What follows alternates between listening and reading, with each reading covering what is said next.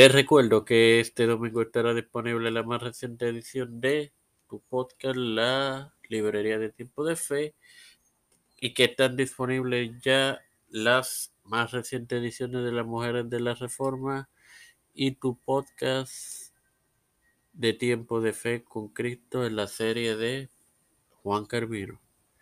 Espérala, edifícate y gózate.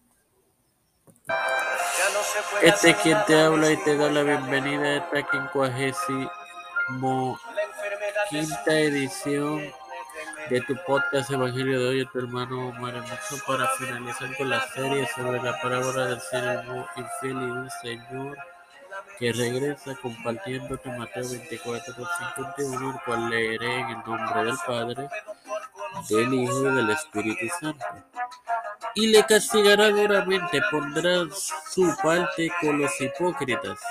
Allí será el lloro y el crujir de dientes.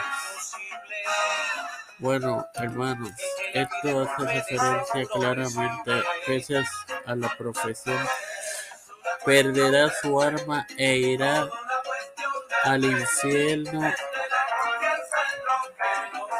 eternamente. La mayor parte de la iglesia moderna triste y lamentablemente cae en esta categoría. Ellos son religiosos, no, obstante perdidos.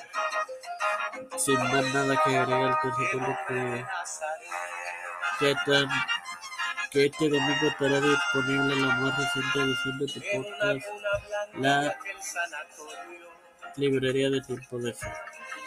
Padre celestial y Dios de eterna misericordia y bondad, estoy eternamente agradecido por el privilegio de otro día más de vida.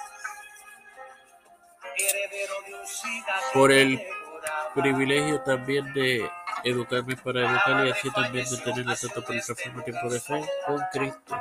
Me presento yo para presentar a mi madre, a doña Nini, a Esperanza Aguilar, Melixa Flores, Carmen Gómez, Melixa y Rosimar Flores.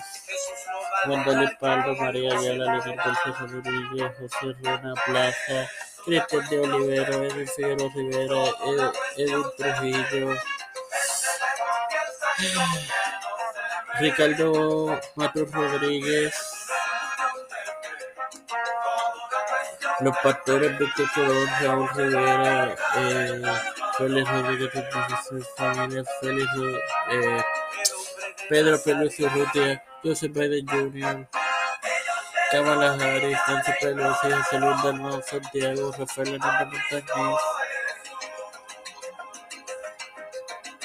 Jennifer González Colón, todos los líderes eclesiales y gubernamentales mundiales, todo esto lo he presentado y lo he pedido humildemente en nombre del Padre, del Hijo y del Santo Espíritu. Amén. Bendecidos hermanos.